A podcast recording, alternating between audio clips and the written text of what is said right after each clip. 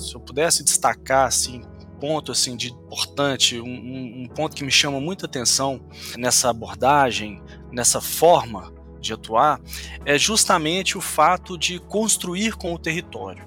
É não chegar com uma metodologia pronta, é não chegar com uma receita pré-formatada, entendendo que aquilo ali se aplica a qualquer contexto nós reconhecemos também que nós fazemos parte da vida das pessoas e que a sociedade hoje, né, ela espera que a mineração traga sempre uma contribuição positiva para o desenvolvimento socioeconômico. Anglo American apresenta Conversas que Inspiram.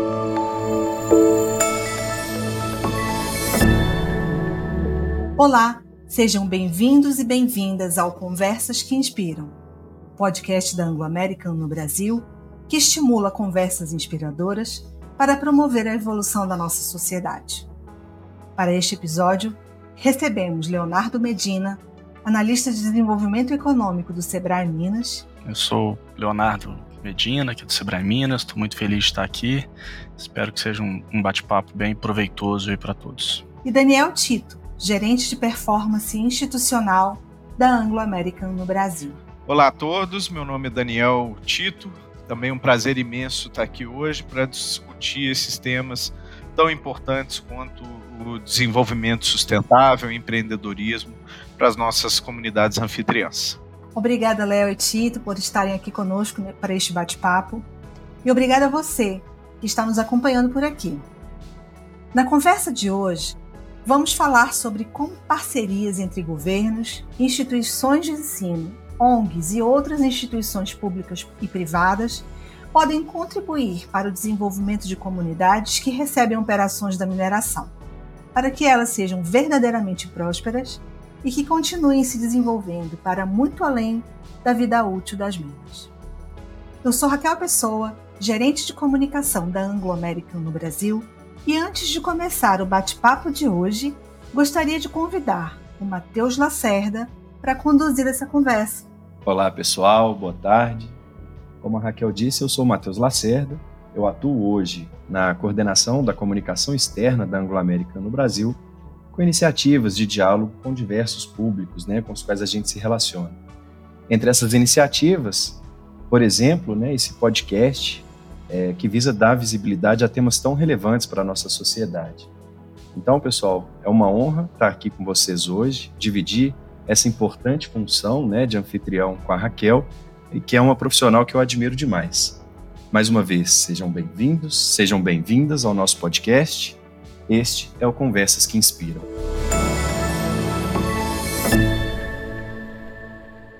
E aí, Tito, começando com você, quando a gente fala em sustentabilidade, muitas pessoas ligam esse termo a questões específicas, como a preservação do meio ambiente.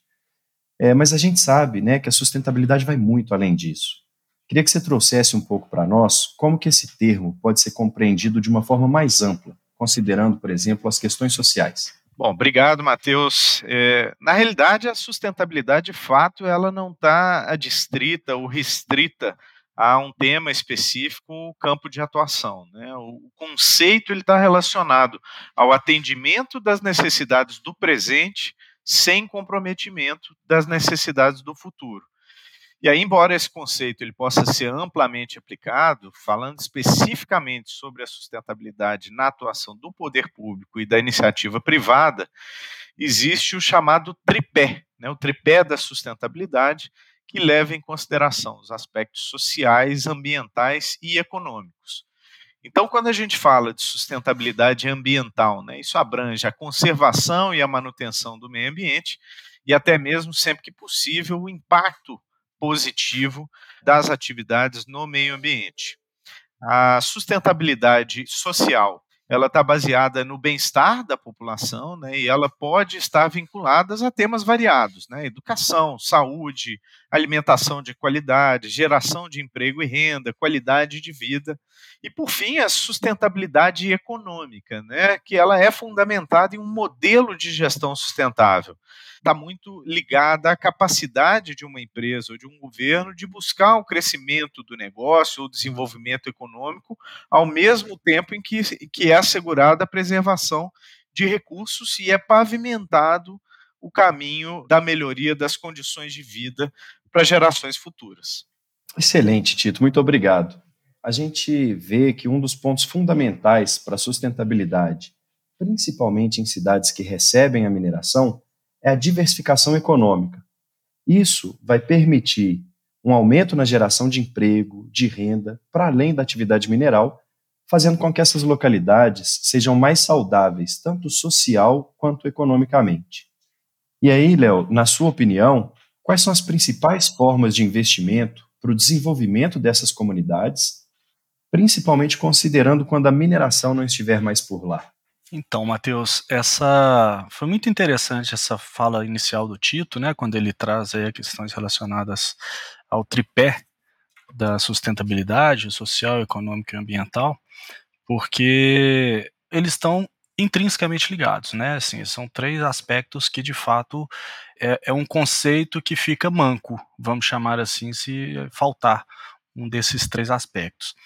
Pensando na sua pergunta, nos investimentos, né, nos, nos, tipos de investimento, a gente entende o seguinte, que quando a gente fala de empreendedorismo, a gente está falando de um comportamento, né? O Sebrae entende o empreendedorismo a partir de características do empreendedor que vão passar aí por iniciativa, persistência, capacidade de calcular e correr riscos, busca de oportunidades, comprometimento, enfim, estabelecimento de metas, planejamento, monitoramento, tudo isso a gente entende como uma característica empreendedora necessária para todos, todos aqueles que, que buscam empreender.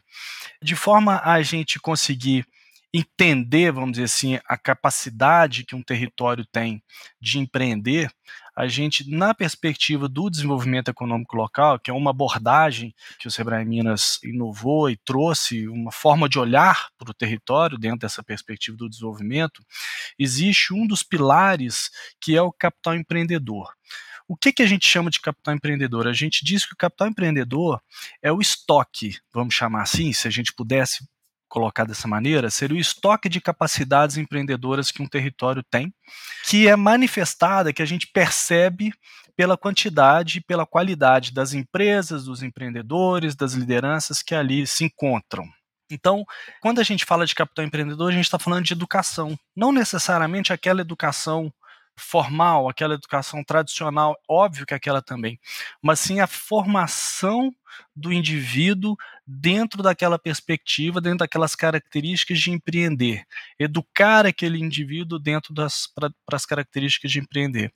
E é uma característica, é uma, é uma percepção nossa, enquanto coordenador desse projeto que, que nós temos em parceria com a Anglo, com alguns, é, alguns municípios locais, que nesse ponto do capital empreendedor, a gente percebe às vezes essas essas comunidades um pouquinho atrás assim do, da, da média do que é do que é visto. Né? Então, assim, é um ponto importante trabalhar a questão do capital empreendedor, justamente a criação dessas internalização, vamos dizer assim, dessas características empreendedoras nas lideranças, nos empresários daquela localidade. Excelente, Léo. E nessa linha né, do empreendedorismo, a gente vê, principalmente no Brasil, duas práticas comuns de empreendedorismo. Muita gente empreende por oportunidade, mas talvez a maioria empreende por necessidade. E por isso é tão importante a educação e o desenvolvimento dessas pessoas para que elas possam identificar a oportunidade e atuar em cima dessa oportunidade de uma forma assertiva.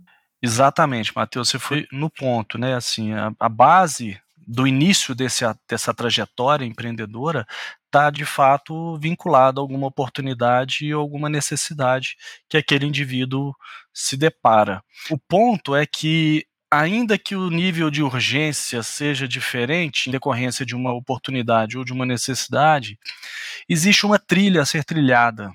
Né? Existem aspectos a serem observados ali de forma que seja a oportunidade ou seja esse empreendedor percorra esse caminho com a, a, vamos chamar assim, a menor insegurança possível, a maior segurança possível, calculando bem seus riscos, planejando bem, né, de maneira que ele consiga mesmo dar passos consistentes na velocidade que ele consegue dar e na necessidade que ele precisa dar.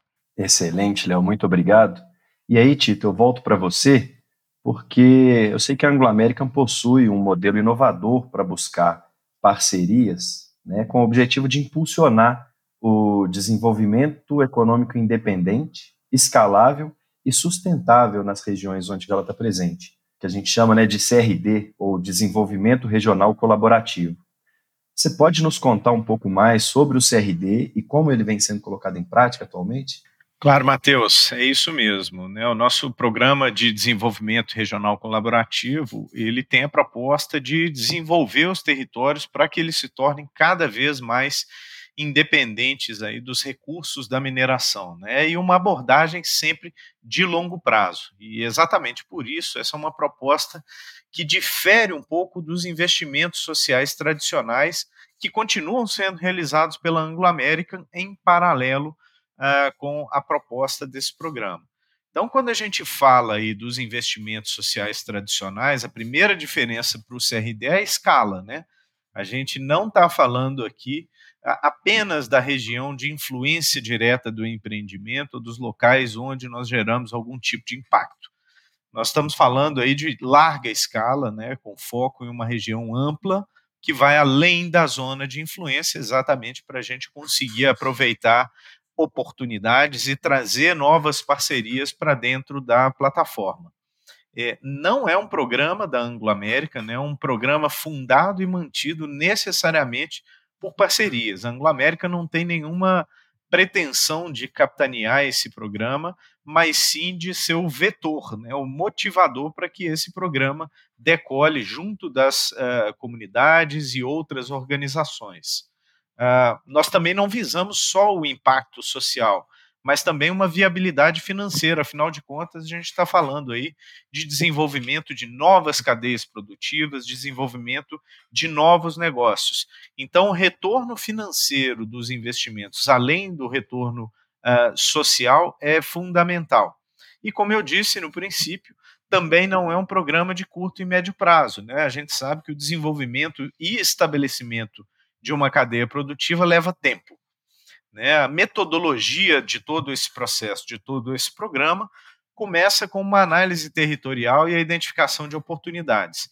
Então, primeiro, a gente define uma região ampla de estudo, com base nessa região ampla, né, nesse escopo geográfico amplo, a gente inicia uma análise espacial, né, contexto, aptidões, necessidades, e ali dentro identificamos e priorizamos cadeias de valor com maior potencial de geração de impacto. Na sequência, a gente inicia engajamentos uh, para a criação da estrutura de parcerias, né? E aí falando de governo, setor privado, financiadores, sociedade civil, pesquisadores, criando uma estrutura independente com uma governança própria e aquela visão de longo prazo a que eu me referi.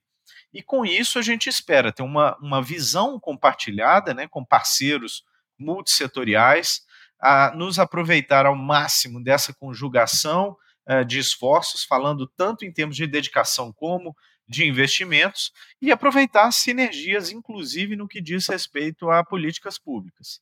Então, é, nos últimos três anos, a gente tem realizado aí, uh, em conjunto com diversos atores, estudos técnicos para mapear as características, as necessidades, os potenciais e as vocações de territórios em Minas Gerais e em Goiás, pensando sempre nessa plataforma de parceria, sem protagonismos, pensando também uma estrutura de negócios que se torne economicamente viável e sustentável a longo prazo. Nós coletamos a percepção, o desejo das comunidades, do poder público, das instituições locais e de possíveis parceiros, e com base nisso, nós conduzimos estudos de viabilidade individualizados para cada cadeia produtiva. Após essa etapa, baseados em riscos, gaps e oportunidades, nós priorizamos algumas cadeias produtivas e aí então a gente iniciou engajamentos em busca de parceiros dispostos a contribuir. Claro que nada disso está escrito em pedra, né? A gente está sempre aberto a analisar novas oportunidades, é, mas desde já, como resultado, nós viabilizamos diversas parcerias, projetos, ah, iniciativas, inclusive com o próprio Sebrae. Então, eu estou entendendo que o primeiro passo é compreender as vocações de cada localidade, investir para desenvolver essas atividades, fazer um estudo aprofundado dessas vocações, do perfil ali daquela comunidade é, e buscar os parceiros para desenvolver um projeto aí nas localidades onde a gente está presente. E isso vai muito ao encontro do que a gente estava falando antes, Léo, sobre a capacitação das pessoas, né? Empoderá-las para que elas possam empreender e prosperar naquele negócio, naquela iniciativa que ela desenvolveu para além da mineração. E aí, Léo, considerando todo esse ciclo, na sua opinião, qual o principal diferencial que você percebe para esse modelo de desenvolvimento? Quando a gente se aproximou da Anglo, é, por meio da, da prefeitura de Conceição do Banto Dentro, à luz do projeto de reconversão produtiva, e fomos informados que existia também uma estratégia da Ângulo de atuação nesse sentido, que era o CRD, e aí nós fomos apresentados ao CRD, a gente ficou assim muito surpreso do ponto de vista positivo do quão sinérgico era a, a, o modelo mental, vamos dizer assim, a forma de pensar. Claro que as concepções, né, é, pela própria expertise de cada uma das, das frentes, elas acabam tendo ali um caráter ou outro, mas assim, o modelo, a forma de pensar, é, inclusivo, de longo prazo, que tem que ouvir as pessoas, que tem que incluir as, a comunidade, enfim, o grau de sinergia, assim, da forma de pensar o projeto estadual de reconversão produtiva de territórios minerados e, o, e a forma como a Ângulo abordava o território na perspectiva do CRD era muito grande. Eu acho que um dos principais pontos, né, uma, se eu pudesse destacar assim, ponto assim de importante, um, um ponto que me chama muita atenção nessa abordagem, nessa forma de atuar é justamente o fato de construir com o território. É não chegar com uma metodologia pronta, é não chegar com uma receita pré-formatada, entendendo que aquilo ali se aplica a qualquer contexto. Porque, primeiro, não se aplica a qualquer contexto. Cada território vai ter a sua característica, tem a sua história, tem o seu histórico de tentativas de um processo de diversificação econômica, os seus sucessos e insucessos nessa trajetória. Isso tudo precisa ser respeitado. Segundo ponto, quando você faz um processo dessa natureza, ouvindo e, e, mais do que ouvindo, permitindo que a sociedade seja protagonista, a sociedade local, as lideranças locais sejam protagonistas nesse processo, você ganha uma perspectiva de perenidade, porque as pessoas que estão protagonizando, elas não estão ali vinculadas a um contrato por hora de trabalho que num dado momento vai acabar. Então, assim, eu vejo como um grande diferencial deste modelo o fato de você construir com as pessoas que estão no território, respeitando as características daquele território, observando sim não só as vocações, mas possibilidades de novas frentes de atuação ali, mas correndo que em paralelo a isso, né, acontecendo de maneira simultânea a isso, começa-se a construção de uma governança e de um senso de pertencimento a tudo que está sendo desenvolvido, que é o que garante a perenidade da ação. É o que garante a perenidade desse processo de diversificação, que eu concordo muito com o Tito, uh, todas as, tudo que a gente estudou, todas as literaturas que a gente consultou, de fato apontam que um processo de reconversão ele não vai acontecer é, em menos do que décadas. Então você vai ter duas, três décadas para um processo de reconversão produtiva, de diversificação econômica em um território que existe uma concentração muito grande de um determinado segmento, ele vai acontecer realmente no longo prazo. Excelente, e eu não tenho dúvida de que essa construção participativa, colaborativa, ela aumenta o engajamento de cada um desses atores que participam dessas parcerias, tanto da iniciativa pública quanto privada. E isso vai contribuir lá na frente para a perenidade né, de cada um desses projetos. E aí, pessoal, é, no episódio 11 do nosso podcast, né, então tem aí algumas semanas que a gente lançou esse conteúdo, nós falamos um pouco sobre ESG, os Objetivos do Desenvolvimento Sustentável da ONU e sobre o Plano de Mineração Sustentável da Anglo-América. E aí, Tito, eu queria entender um pouco mais sobre como o CRD conversa com os ODS e com o Plano de Mineração Sustentável. O CRD é parte fundamental e basilar do nosso Plano de Mineração Sustentável, que, por sua vez, ele foi concebido, dentre outros, sobre o alicerce da Agenda 2030 da ONU. Ele é fruto de um reconhecimento da Anglo-American de que a mineração precisa se transformar. Né? Nós temos aí desafios operacionais críticos que precisam ser gerenciados, né? só para citar alguns: segurança, produtividade, uso da terra, energia, água, a própria parte social. Nós reconhecemos também que nós fazemos parte da vida das pessoas e que a sociedade hoje, né, ela espera que a mineração traga sempre uma contribuição positiva para o desenvolvimento socioeconômico e cada vez mais né, as partes interessadas exigem que os produtos minerais sejam extraídos de maneira responsável. Então, esse plano de mineração sustentável ele é vital para que a Anglo-América atinja o seu propósito, que é o de reimaginar a mineração para melhorar a vida das pessoas, né?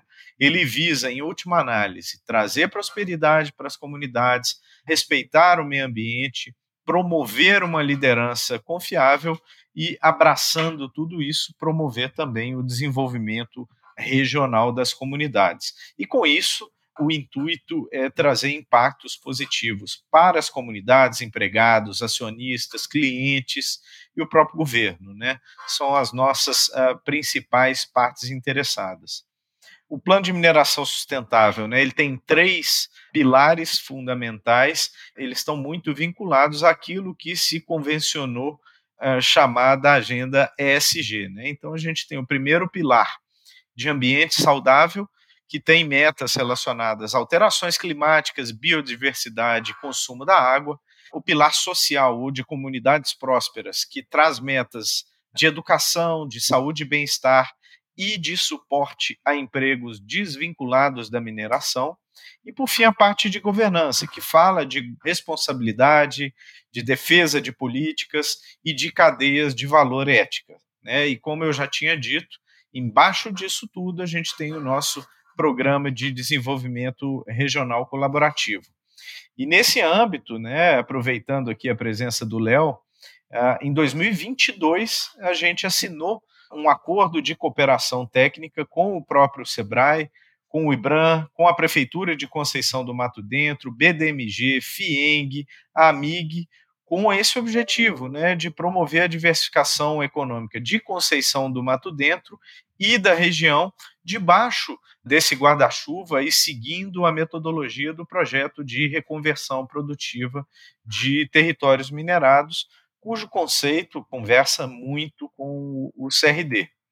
As cadeias uh, produtivas do CRD, só para exemplificar, aqui em Minas Gerais, uh, nós elegemos a cadeia do turismo, né, uma proposta de estabelecimento de um corredor turístico, saindo desde Lagoa Santa até Diamantina, como ponto central ali, Conceição do Mato Dentro, onde a nossa mina está uh, localizada, e a, e a região de Conceição do Mato Dentro. É, essa é uma região relevante de diversidade de recursos naturais e culturais, mas que ainda carece de visibilidade, de um desenvolvimento de serviços de qualidade, de infraestrutura, não só para atrair turistas, mas para reter os turistas e fazer com que eles tenham um ticket médio né, de gastos um pouco maior. E essa união de municípios sobre o conceito de corredor pode conectar aí a principal fonte regional de turistas de BH ao destino de Diamantina, que já é consagrado. Né? E ali uh, já temos várias iniciativas sendo realizadas, né? algumas vinculadas ao ciclismo, à mountain bike, principalmente em Conceição do Mato Dentro, que tem um território muito propício para desenvolvimento dessa atividade, a gastronomia, né? o Festival Fartura, já há alguns anos, nós, em parceria com o município, levamos para lá, dentre várias outras iniciativas. Também temos aqui em Minas Gerais a cadeia produtiva do café em desenvolvimento, um projeto piloto, embora seja uma cadeia produtiva ainda pouco desenvolvida na região, e no passado não era bem assim, existe um relevante potencial de crescimento e de geração de emprego e renda. Então, nesse projeto piloto, nós já estamos falando aí de 52 produtores, parceria com os municípios da região, e a nossa ideia é desenvolver novos produtores de café arábica, transformando esse café em uma atividade econômica atrativa para outros produtores após a fase piloto. Né? A gente também espera estimular a presença de compradores e de outros atores nessa cadeia da região e fortalecer, quem sabe, a identidade de um café gourmet da região, o que pode, inclusive, contribuir para a cadeia do turismo também. Né? Além disso, já há muito tempo a gente desenvolve a cadeia do queijo, né, do queijo da região do Cerro, e eu sei que o Sebrae também trabalha nessa frente, e a gente conseguiu resgatar um pouco daquela tradição dentro desse trabalho do queijo do Cerro que estava se perdendo ali na região com muito sucesso, né? Queijos multipremiados na região do Cerro. E por fim, só para falar um pouco de Goiás, a gente deve iniciar a partir de 2024, após todo esse processo de estudo, a cadeia da fruticultura, né, a rota da fruta lá em Goiás, que tem sido uh, muito fortalecida nos últimos tempos e é muito promissora. Fico muito feliz de ver iniciativas tão relevantes né, para essas comunidades. Eu já fui morador de Conceição do Mato Dentro, sou apaixonado pela cidade, pela região. Para quem vai de Belo Horizonte de carro ali depois da Serra do Cipó, já dá vontade de parar o carro e começar a tirar foto, que é uma região realmente maravilhosa. Pratiquei, fui praticante aí do, do mountain bike na região. Aproveito para chamar as pessoas que nos ouvem aí também para ouvir o episódio número 3 do nosso podcast, que fala um pouco né, da prática do ciclismo, do mountain bike, principalmente de uma forma segura. E fico realmente muito feliz né, de ver tantos, tantas iniciativas, tantos projetos sendo desenvolvidos para potencializar as regiões onde a gente está presente, principalmente regiões tão ricas, como você disse, em cultura, em belezas naturais, né? Excelente. Então, Léo, Tito, a gente está chegando ao final do nosso bate-papo. Foi realmente muito bom conversar com vocês e perceber o quanto a gente tem avançado nos principais desafios aí da nossa sociedade. E agora que a gente está na reta final do nosso podcast, né, desse episódio, a gente vai para o quadro Inspira e Ação. Eu vou fazer para vocês três perguntas bem rápidas. A primeira está relacionada ao nome do nosso podcast, que é Conversas que Inspiram. Quem inspira vocês e por quê? Eu vou quebrar um pouquinho o protocolo, sabe? Porque eu, eu, tenho, eu tenho um negócio com essa questão de quem me inspira e tal, porque o que acontece? Às vezes a gente admira a gente cria alguns ídolos, algumas coisas, só que está tão distante da gente aquela realidade que a gente fica sem saber se temos o conhecimento de tudo que levou aquilo ou se a gente tem capacidade de um dia fazer algo parecido que aquele que é o nosso ídolo, vamos dizer assim, ou que a gente admira fez. Eu gosto mais de olhar para o lado, sabe? Eu gosto de olhar para as pessoas que estão ali. Então, assim, eu acho que se eu pudesse dizer quem me inspira, me inspira a pessoa que está ali no dia a dia, buscando esse processo, no caso né, da nossa pauta aqui, buscando esse processo é, de reconversão, tendo lá suas dificuldades, né, entendendo que muitas vezes o fruto daquilo que ele está plantando agora, talvez nem ele vá colher, vão ser as gerações futuras que vão colher, mas a pessoa se mantém ali sabe, assim, engajada, motivada, pensando no próximo, pensando no, na, na, no futuro daquele, daquele território.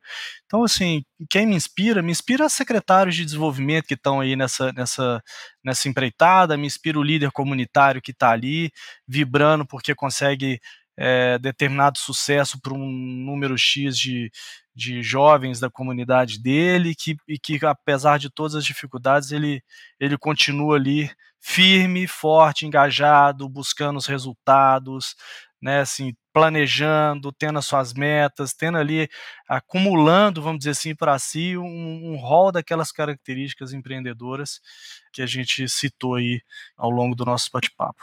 E você, Tito, quem te inspira e por quê? Conta pra gente. Bom, seguindo aí um pouco na, na linha do Léo também, eu tenho um pouco de dificuldade de estabelecer uma pessoa ou várias pessoas que me inspiram por completo, porque existem qualidades e defeitos em cada pessoa, nas suas atitudes, nos seus projetos, nas histórias de vida. Né? Se eu pudesse, eu estabeleceria aí um Frankenstein com algumas pessoas que me inspiram de acordo com determinadas ações ou momentos de vida. Mas eu acho que tirando um pouco essa parte, o que realmente me inspira no dia a dia, né, o que me dá forças, é a minha família, é olhar todo dia para minha família e saber que eu posso dar um pouquinho mais de mim, fazer um pouco mais e um pouco melhor por conta da minha família. E nas comunidades, sinceramente, quando a gente verifica o bem que a gente pode fazer e a necessidade das comunidades, isso também traz uma força e uma vontade muito grande, né? É realmente ah, inspirador para nós ver o resultado de, às vezes, pequenas ações, o, o resultado gigante que cria para as comunidades, o quanto isso faz a diferença para essas pessoas. Então, isso é, é sempre uma fonte de inspiração.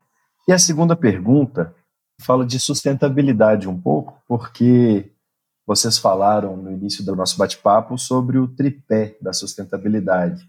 E o tripé justamente para dar equilíbrio.